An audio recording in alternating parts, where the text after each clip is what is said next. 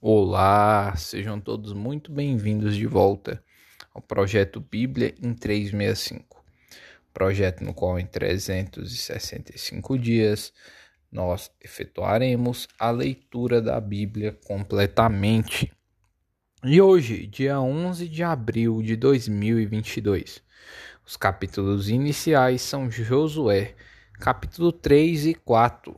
Eu sou Mateus Ramos Pro. Vamos lá?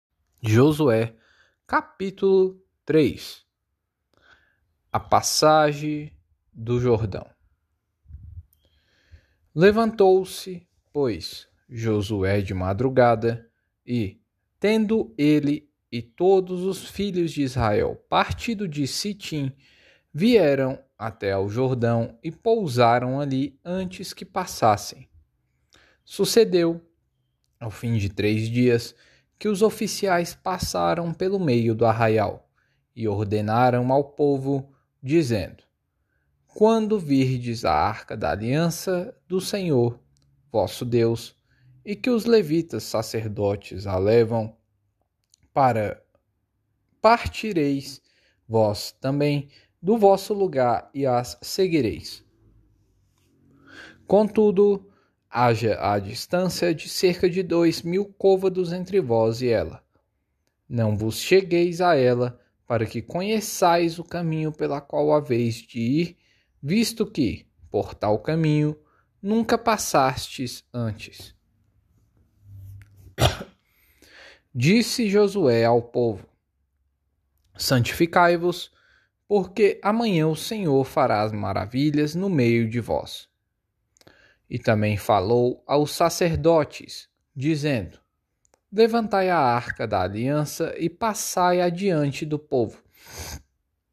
Levantaram, pois, a arca da aliança e foram andando adiante do povo. Então disse o Senhor a Josué: Hoje começarei a engrandecer-te perante os olhos de todo Israel, para que te saibam que como fui com Moisés, assim serei contigo. Tu, pois, ordenarás aos sacerdotes que levavam que, que levam a arca da aliança, dizendo: Ao chegardes à borda das águas do Jordão, parareis ali. Então disse Josué aos filhos de Israel: Chegai-vos para cá e ouvi as palavras do Senhor, vosso Deus. Disse mais Josué: Nisto conhecereis que o Senhor, o, que o Deus vivo, está no meio de vós, e que de todo lançará de diante de vós os cananeus, os heteus, os heveus, os ferezeus, os girgaceus, e os amorreus e os jebuseus. Eis que a arca da aliança do Senhor de toda a terra passa o Jordão diante de vós. Tomai, pois, agora doze homens das tribos de Israel, um de cada tribo. Porque há de acontecer que, Assim que as plantas dos pés dos sacerdotes que levam a arca do Senhor, o Senhor de toda a terra, pousem nas águas do Jordão, serão elas cortadas, a saber, as que vêm de cima e se amontoarão. Tendo partido o povo das suas tendas para passar o Jordão, levando os sacerdotes à arca da aliança diante do povo. E, quando os que leva... levavam a arca chegaram até o Jordão, e aos seus pés se molharam na borda das águas, porque o Jordão transbordava sobre todas as suas ribanceiras, todos os dias da cega. Pararam-se as águas que vinham de cima, levantaram-se num montão, muito longe da cidade de Adã, que fica ao lado de Sartã, e as que desciam ao mar de Arabá, que é o mar salgado, foram de todo cortadas. Então passou o povo defronte de Jericó. Porém, os sacerdotes que levavam a arca da aliança do Senhor pararam firmes no meio do Jordão. E todo o Israel passou a pé, enxuto, atravessando o rio. As doze pedras tiradas do meio do Jordão. Capítulo 4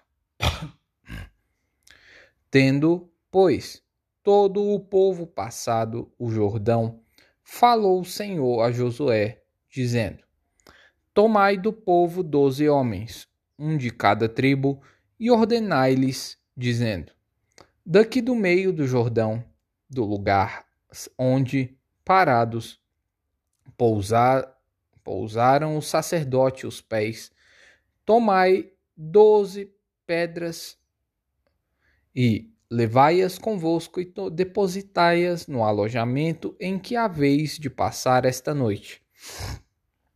Chamou, pois, Josué os doze homens que escolhera dos filhos de Israel, um de cada tribo, e disse-lhes: Passai adiante da arca do Senhor, vosso Deus, ao meio do Jordão. E cada um levante sobre o ombro uma pedra segundo o número das tribos dos filhos de Israel, para que isto seja por sinal entre vós. E, quando vossos filhos, no futuro, perguntarem, dizendo: Que vos significam estas pedras? Então lhes direis que as águas do Jordão foram cortadas diante da arca da aliança do Senhor. Em passando ela, foram as águas do Jordão cortadas.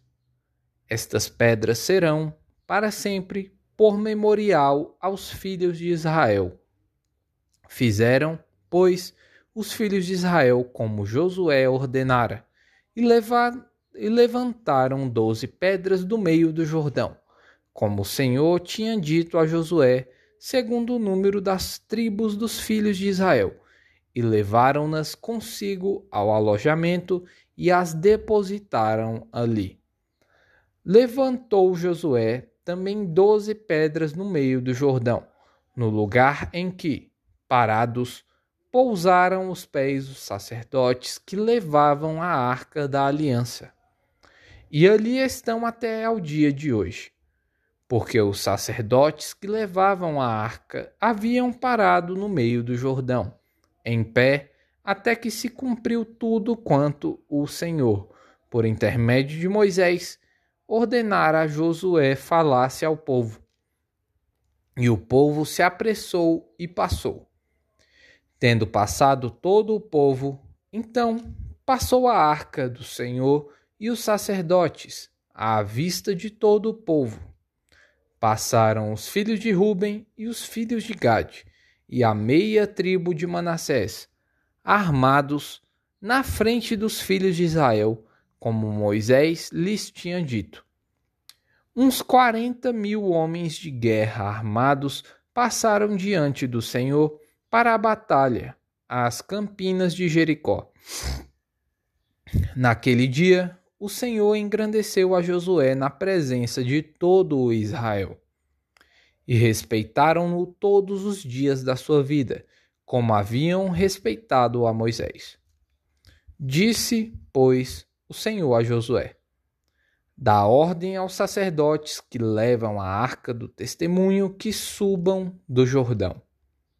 Então ordenou Josué aos sacerdotes, dizendo: Subi do Jordão. Ao subirem do meio do Jordão, os sacerdotes que levavam a arca da aliança do Senhor, e assim que as plantas dos, dos seus pés se puseram na terra seca, as águas do Jordão se tornaram ao seu lugar e corriam, como dantes, sobre todas as suas ribanceiras. Subiu, pois, do Jordão o povo no dia dez do primeiro mês e acamparam-se em Gilgal, ao lado oriental de Jericó. As doze pedras que tiraram do Jordão levantou-se, levantou-as Josué em coluna em Gilgal.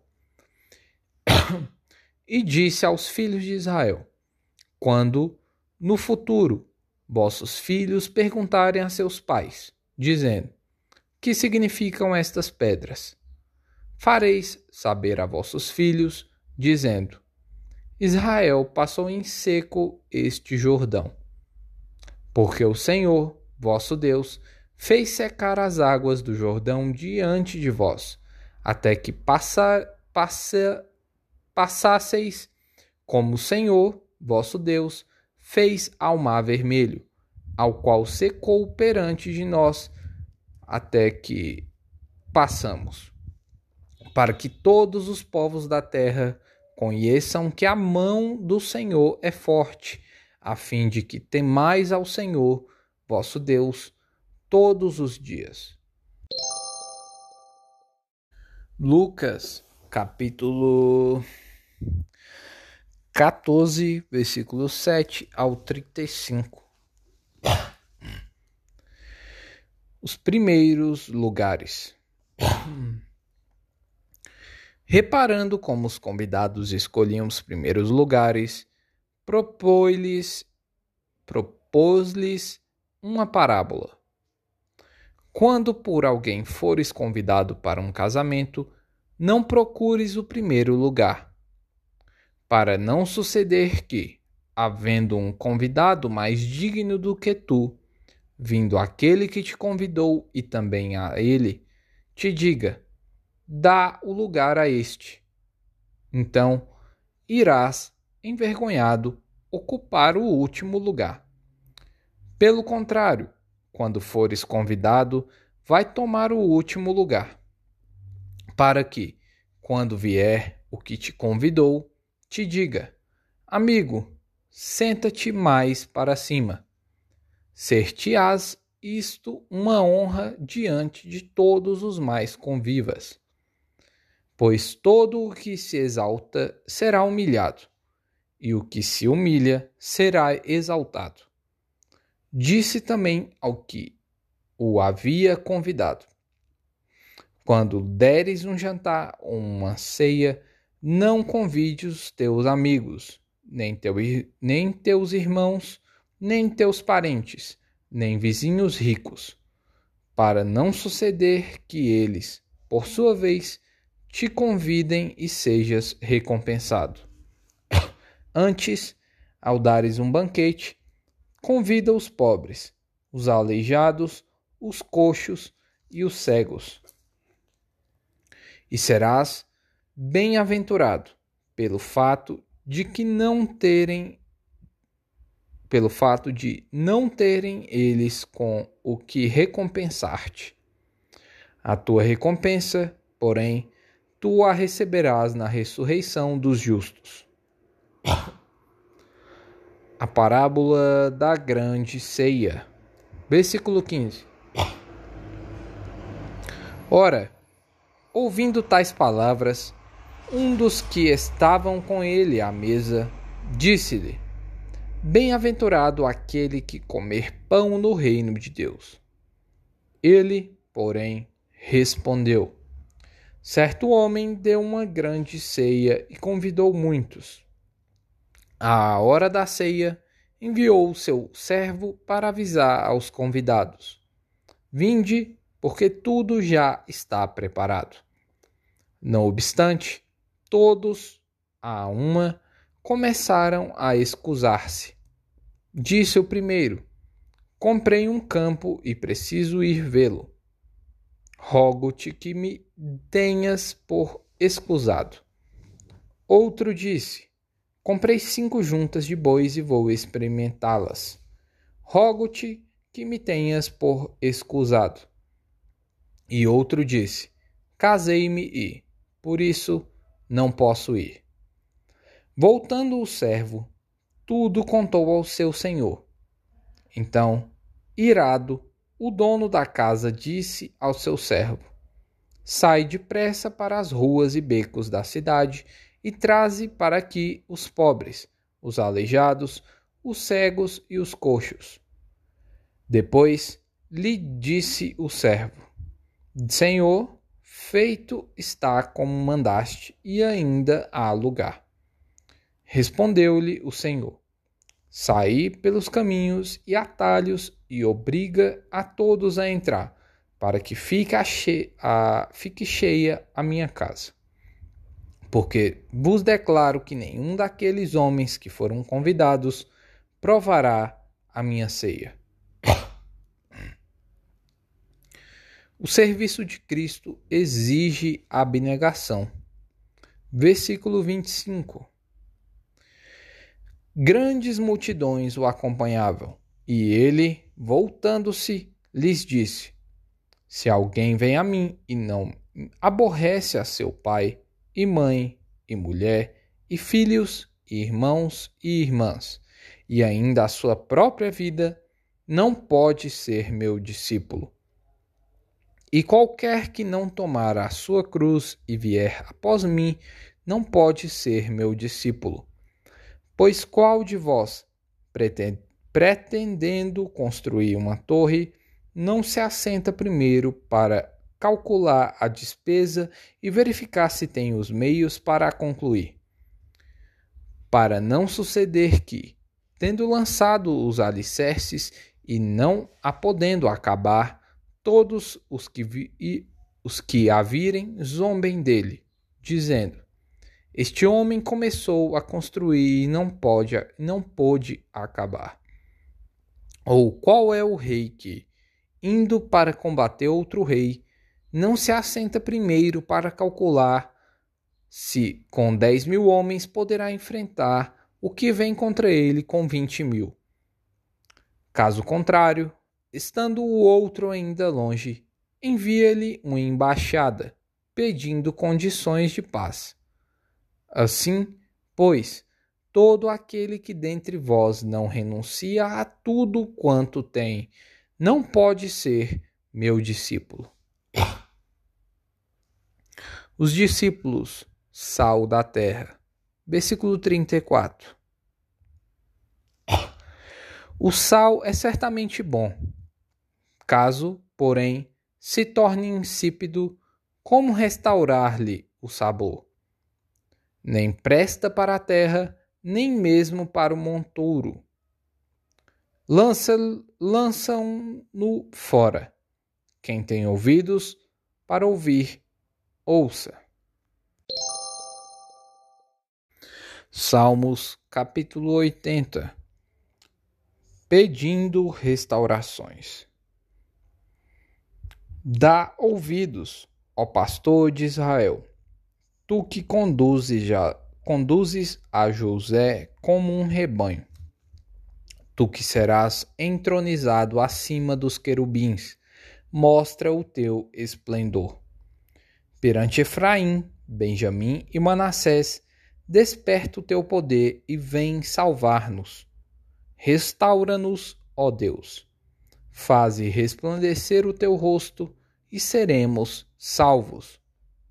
Ó Senhor, Deus dos exércitos, até quando estarás indignado contra a oração do teu povo? Dar-lhes a comer pão de lágrimas e a beber copioso pranto constitui-nos em contendas para os nossos vizinhos, e os nossos inimigos zombam de nós a valer. Restaura-nos, ó Deus dos exércitos. Faze resplandecer o teu rosto e seremos salvos. Trouxeste uma videira do Egito, expulsaste as nações e a plantaste. Dispuseste-lhe o terreno ela deitou profundas raízes e encheu a terra. Com a sombra dela, os montes se cobriram e, com os seus sarmentos, os cedros de Deus. Estendeu ela a sua ramagem até ao mar e os seus rebentos até ao rio, porque lhe derribaste as cercas, de sorte que a vindimam todos os que passam pelo caminho? O javali da selva a devasta, e nela se repastam os animais que pululam no campo. Ó Deus dos exércitos, Volta-te, nós que te rogamos, olha do céu e vê, e visita esta vinha. Protege o que a tua mão direita plantou, o sarmento que para ti fortaleceste. Está queimada, está decepada. Pereçam os nossos inimigos pela repreensão do teu rosto. Seja a tua mão sobre o povo da tua destra, sobre o filho do homem que fortaleceste para ti. E assim não nos apartaremos de ti. Vivifica-nos, invocaremos o teu nome. Restaura-nos, ó Senhor, Deus dos exércitos. Faze resplandecer o teu rosto e seremos salvos. Provérbios, capítulo 12, versículos 27 e 28. O preguiçoso não assará a sua caça, mas o bem precioso do homem é ser ele diligente. Na vereda da justiça está a vida e no caminho da sua carreira não há morte. E aí, bota aí para mim a parte que mais tocou aí. Bora, por favor. Comenta aí. Lash Lehar.